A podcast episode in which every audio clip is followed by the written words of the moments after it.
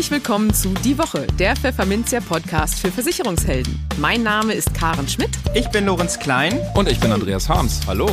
Jede Woche gibt es hier von der Redaktion was auf die Ohren. Hier kommen die wichtigsten Themen der Woche, die unsere Branche und uns bewegt haben.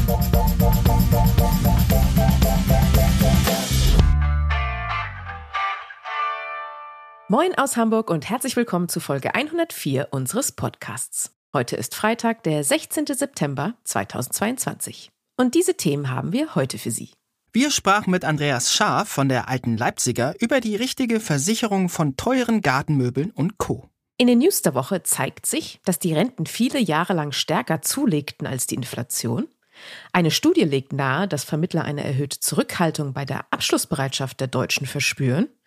Gesundheitsminister Karl Lauterbach schließt Leistungskürzungen für gesetzlich Krankenversicherte aus. Und die Alterung der Gesellschaft dürfte vor allem die Kassen der süddeutschen Bundesländer belasten. Und für unser Schwerpunktthema für den Monat September, Berufsbild Vermittler, sprachen wir mit Ulrike Vogelgesang, Versicherungsexpertin bei der Unternehmensberatung McKinsey, über die erstaunlich guten Aussichten für Versicherungsmakler. Werbung. Da die gesetzliche Rente nicht mehr reicht, muss jeder in Deutschland privat vorsorgen. Aber nicht jedem Kunden ist dabei bewusst, dass auf die Erträge des angesparten Vermögens enorme Steuerbeträge bezahlt werden müssen. Bei einem Durchschnittsverdiener fallen schnell 40.000 Euro Steuern an, die auf einen Schlag abgeführt werden.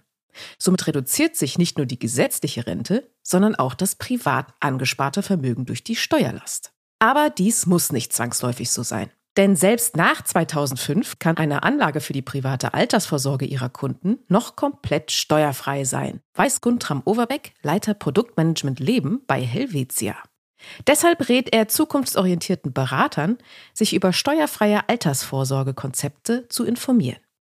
Denn nur wer umfassend informiert ist, kann seine Kunden und Mandanten hier optimal beraten.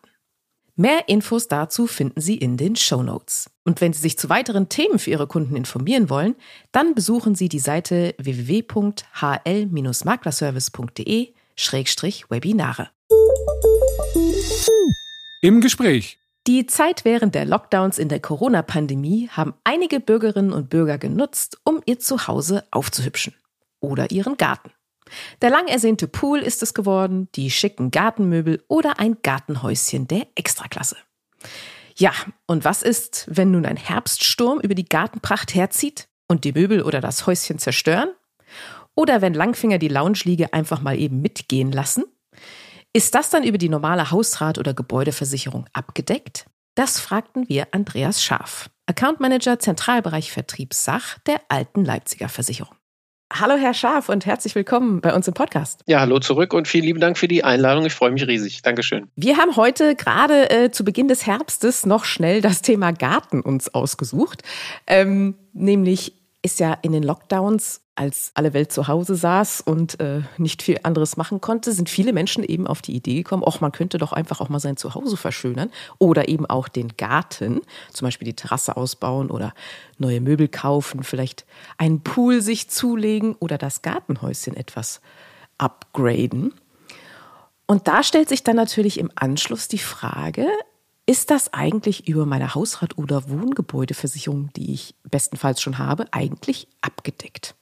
Und die Frage gebe ich jetzt einfach mal an Sie weiter. Ist das denn so, dass eine normale Hausrat- oder Wohngebäudeversicherung auch solche, äh, das Plus im Garten sozusagen abdeckt? Ja, also erstmal ist es ganz wichtig, dass man sich die Frage überhaupt stellt, finde ich gut. Ja, wenn die, sag mal, wenn die Kunden sich diese Frage danach stellen, ob das abgesichert ist oder nicht, ist auch äh, ganz, ganz wichtig, weil man muss, glaube ich, da mehrere Aspekte mal betrachten. Ich möchte noch mal zu der Pandemiegeschichte und dem Garten vielleicht als Einleitung was sagen.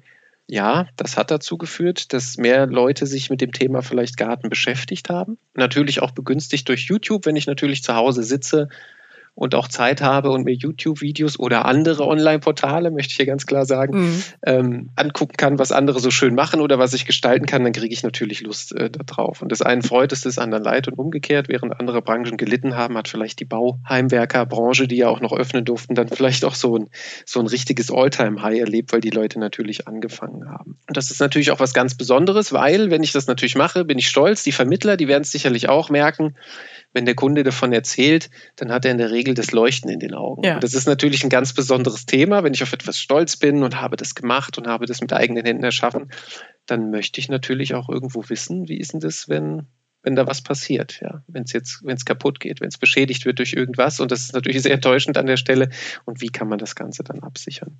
Und ich mache deswegen diese lange Einleitung, weil das auch ein Thema ist und auch sein sollte, was moderne Produkte angeht. Um das mal kurz zu erläutern. Wie tickt denn eigentlich so der Kunde? Ja? Also was, was hat er alles, was hat er gemacht und wie muss das abgesichert sein? Und sicherlich tickt er an der einen oder anderen Stelle eben genauso, wie die Fragestellung ist, dass er nämlich sagt, hey, ich habe doch hier so viele schöne Sachen gemacht, ist denn das eigentlich abgesichert?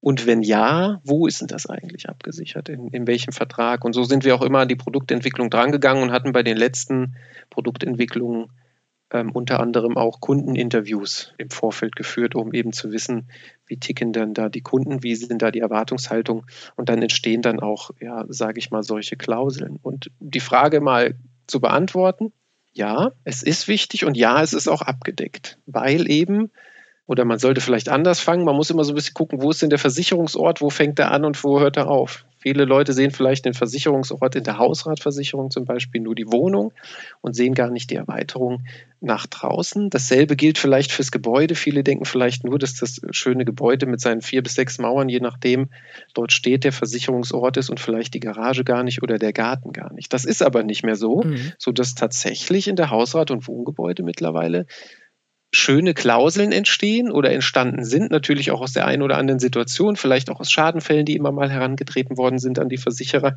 so dass man einfach mal gucken muss, was gibt es denn da eigentlich und was ist denn da abgesichert? Das kann gehen vom einfachen Diebstahl im eingefriedeten Versicherungsgrundstück zum Beispiel. Also wie gesagt, der einfache Diebstahl, der Name sagt es schon, der einfache Diebstahl, sprich, wenn es einfach mitgenommen wird vom eingefriedeten Grundstück, kann zum Beispiel einer dieser Punkte sein oder aber auch was früher undenkbar war und mittlerweile eigentlich auch in guten Produkten enthalten ist, wenn die Sachen draußen stehen, dann sind die auch gegen Sturm und Hagel versichert. Wo man eigentlich vom gesunden Menschenverstand vielleicht eher sagen würde, naja, es steht ja draußen, ist ja eigentlich nicht im Haus, was hat das denn damit zu tun? Nein, auch diese Sachen sind im Rahmen der Hausratversicherung mittlerweile, eben gegen Sturm und Hagel, gegen Blitzschlag zum Beispiel. Und wenn ich das Ganze noch um Elementar erweitern will, sogar auch um die Elementargefahren, dann entsprechend abgesichert.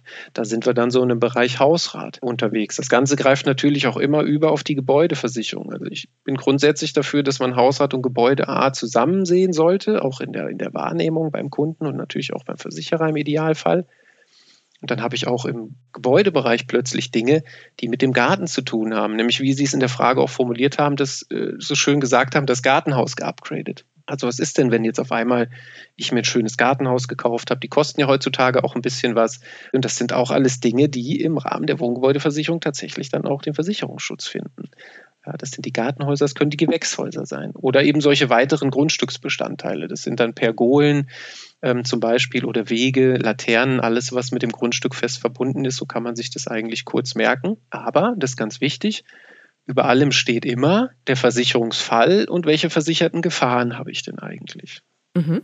Grundsätzlich ist es so, dass diese Klauseln eigentlich so aufgebaut sind, dass ich gegen die versicherten Gefahren, also das, was ich abgeschlossen habe, Feuer, Leitungswasser, Sturm, Hakel, vielleicht auch noch elementar als Zusatzpaket, dann schon Versicherungsschutz habe. Das kann in der einen oder anderen Klausel dann mal höher oder mal niedriger sein, dann ist die vielleicht mal begrenzt in der Leistung, je nachdem, was es ist, oder sie ist eben bis zur Versicherungssumme hoch. Grundsätzlich, das muss auch jedem klar sein, man kann nicht alles gegen alles versichern. Also es gibt halt auch Dinge, die kann man nicht versichern. Wenn ich jetzt mein Gartenhaus habe und ich pflege das nicht und aus Verschleiß fällt das zusammen, dann ist das natürlich eine Sache, die nichts mit einer versicherten Gefahr zu tun hat an der Stelle. Klar. Also damit will ich sagen, es ist ein weitergehender Versicherungsschutz wie früher. Es sind tolle Klauseln mittlerweile, die in den Produkten drin sind.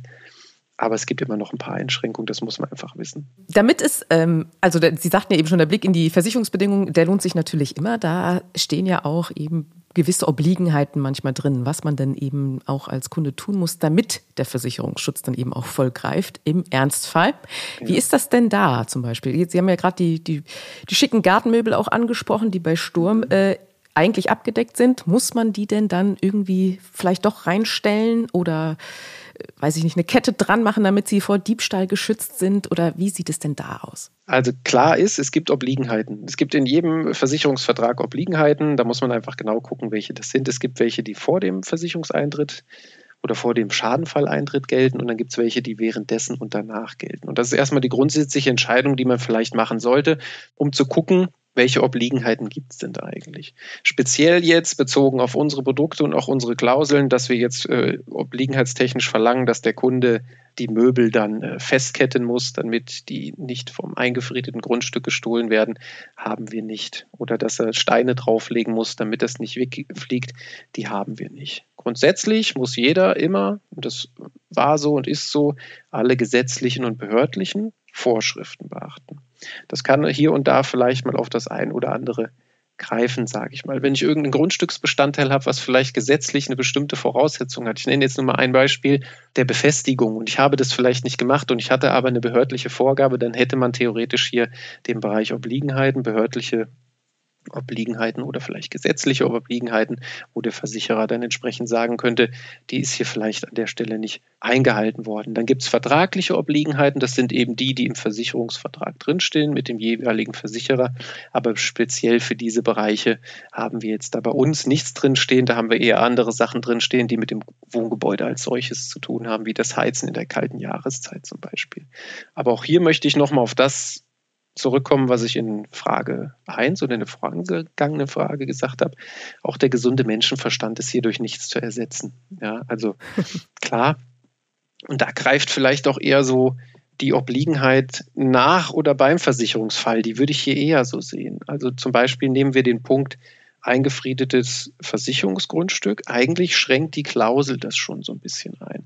Wir sprechen hier über eine Einfriedung. Das bedeutet also, das Grundstück ist mit einem Zaun umfasst oder mit einer Mauer mit einer etwas höheren oder vielleicht mit einer Hecke. Das heißt, ich kann nicht direkt aufs Grundstück raufhüpfen, mir die Sachen unter den Arm nehmen und schnell wieder weg. Im Prinzip habe ich durch die Klausel hier schon so ein bisschen die Einschränkung eingefriedet.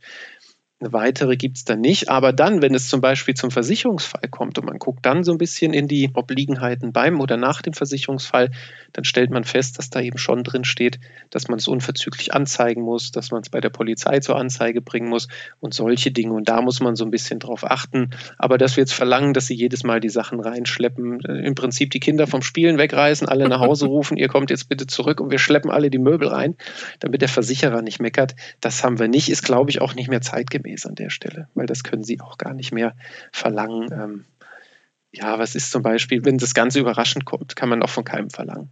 Ja, mhm. an der Stelle. Also insofern ist das auch zum Vorteil des Kunden, muss man ganz ehrlich sagen. Okay, apropos zeitgemäß, es ist ja auch oft auch so, dass Leute ähm, damals beim Kauf des Hauses eben dann zum Beispiel Gebäude- und Hausratversicherung abgeschlossen haben und seitdem eigentlich eben nicht darauf geachtet haben, dass das Produkt vielleicht mal geupdatet wird. Also ist noch eine alte Police, ähm, die vielleicht entsprechende Sachen auch gar nicht mehr abdeckt. Kann man denn dann seinen bestehenden Schutz um die neuen Sachen oder Anlagen auch erweitern? Ja, das geht.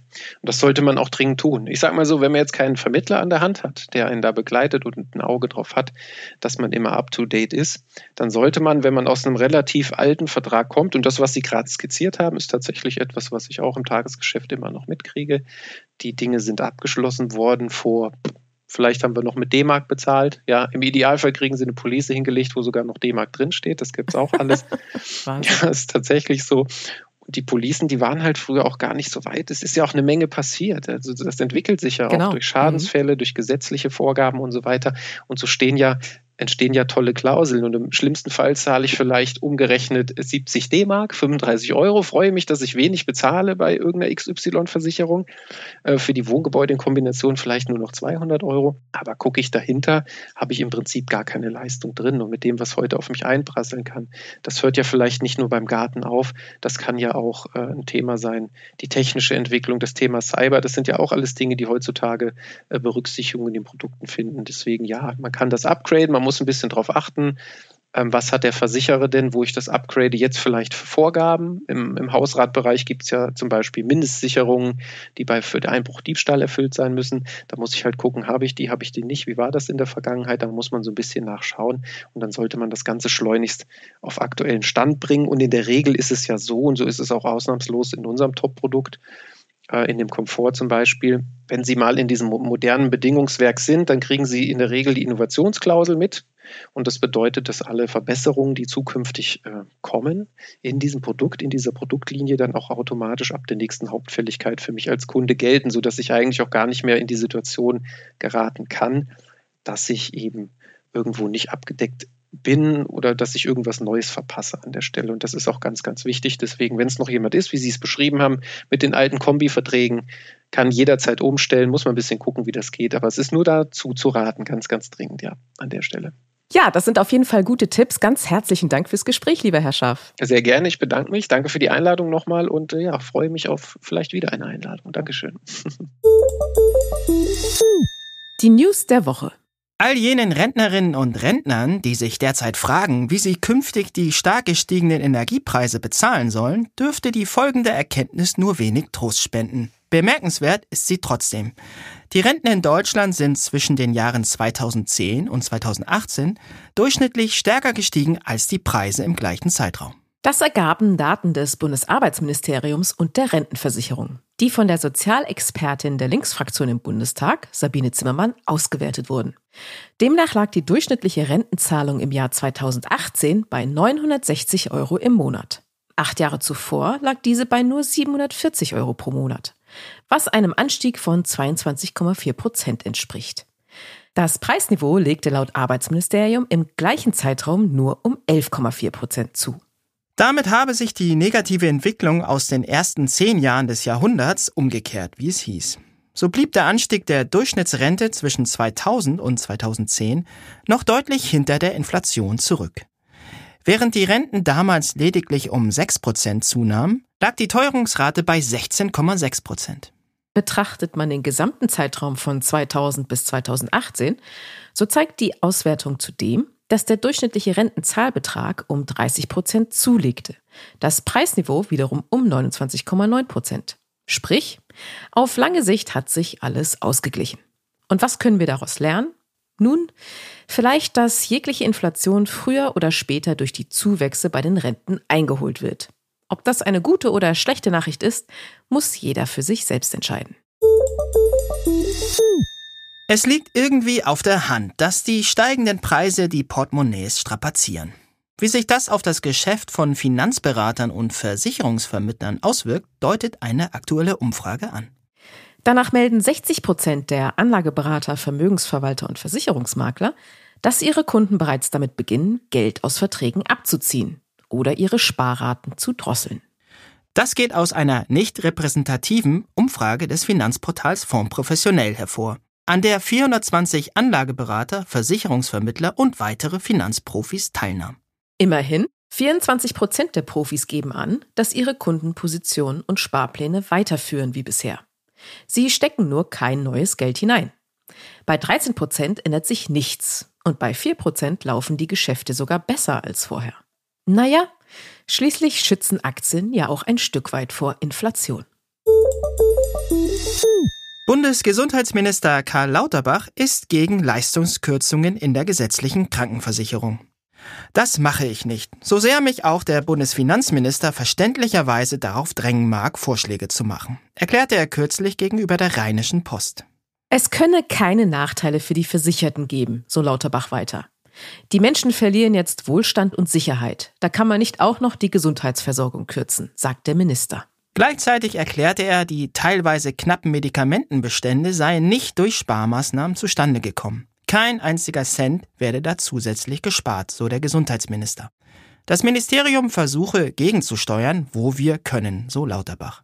Man spreche mit Herstellern über Bevorratung, arbeite mit einem Frühwarnsystem und versuche manche Produktion ins eigene Land zu holen. Wir arbeiten mit Hochdruck daran, dass es zu keinen Ausfällen im Herbst kommt, verspricht der SPD-Politiker. Die Alterung der deutschen Bevölkerung führt bis 2040 in vielen Bundesländern zu neuen finanziellen Belastungen. Das gilt vor allem für die südlichen Länder Bayern und Baden-Württemberg. Zu diesem Ergebnis kommt eine aktuelle Studie aus dem Grünbuch Alternde Gesellschaft, das am Montag vom Demografienetzwerk Population Europe und dem Gesamtverband der deutschen Versicherungswirtschaft GDV in Berlin vorgestellt wurde. Demnach kommen einzig und allein die beiden Stadtstaaten Berlin und Hamburg mit einem kleinen Plus davon. Und das dank ihrer vergleichsweise jungen Bevölkerung. In den zwei größten deutschen Städten übersteigen laut Studie die altersabhängigen Einnahmen noch die entsprechenden Ausgaben. Bei der Mehrheit der Länder reißt die Alterung der Bevölkerung hingegen Lücken in den Etat. Doch nicht nur in den Metropolen halten sich die budgetären Auswirkungen der Alterung in Grenzen.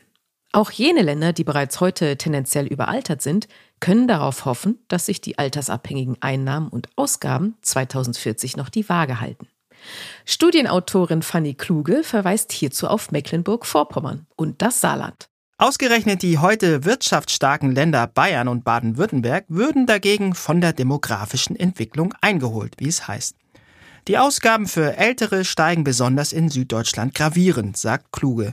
Denn dort vollziehe sich in den nächsten Jahrzehnten die gesellschaftliche Alterung, die anderswo bereits weiter vorangeschritten sei. Um einen gerechteren Ausgleich zwischen den Ländern herzustellen, plädieren die Studienautoren deshalb dafür, einen demografischen Faktor zu schaffen, der in den Länderfinanzausgleich zu integrieren sei. Ein solcher Schritt käme nach Auslaufen des Solidarpaktes II in Frage, schlägt Studienautorin Kluge vor. Zusätzlich könnten stark altersabhängige Ausgaben auf den Bund verlagert werden. Eine weitere Idee? Kommunen oder Länder, die junge Menschen ausgebildet haben, könnten einen Ausgleich erhalten von den Regionen, in die die Menschen nach Ende ihrer Ausbildung ziehen. Ähnlich wie im Fußball. Ausbildungsvereine erhalten eine Entschädigung, wenn junge Spieler zu einem anderen Club wechseln und werden auch an künftigen Transfereinnahmen beteiligt, erklärt Kluge das Prinzip. Na, ob sich zum Beispiel das chronisch klamme Berlin an solch einem Pakt beteiligen und Geld nach Bayern überweisen würde, da lassen wir uns mal überraschen. Das Schwerpunktthema. Viele Versicherungsmaklerinnen und Makler treibt die Sorge um, dass im diesjährigen Jahresendgeschäft große Flaute herrschen wird. Denn viele Deutsche sind derzeit mit ihren Gedanken eher bei der nächsten Gas- oder Stromrechnung als bei der Planung ihrer Altersvorsorge. Vielleicht ist es daher gar nicht verkehrt, wenn Sie jetzt ein echtes Mutmacher-Interview zu hören bekommen. Ulrike Vogelgesang von der Unternehmensberatung McKinsey ist jedenfalls fest davon überzeugt, dass sich Versicherungsmakler im Grunde in einer tollen Ausgangslage befinden. Was sie damit meint und wie sie die Zukunft des Maklervertriebs einschätzt, schildert sie nun im Rahmen unseres Schwerpunktthemas Berufsbild Vermittler. Guten Morgen, Dr. Ulrike Vogelgesang. Herzlich willkommen im Podcast. Vielen Dank, freue mich dabei zu sein. Frau Dr. Vogelgesang, Maklervertriebe sind in Summe in einer wirklich guten Position. Das erklärten Sie kürzlich auf einer Fachveranstaltung in Hamburg.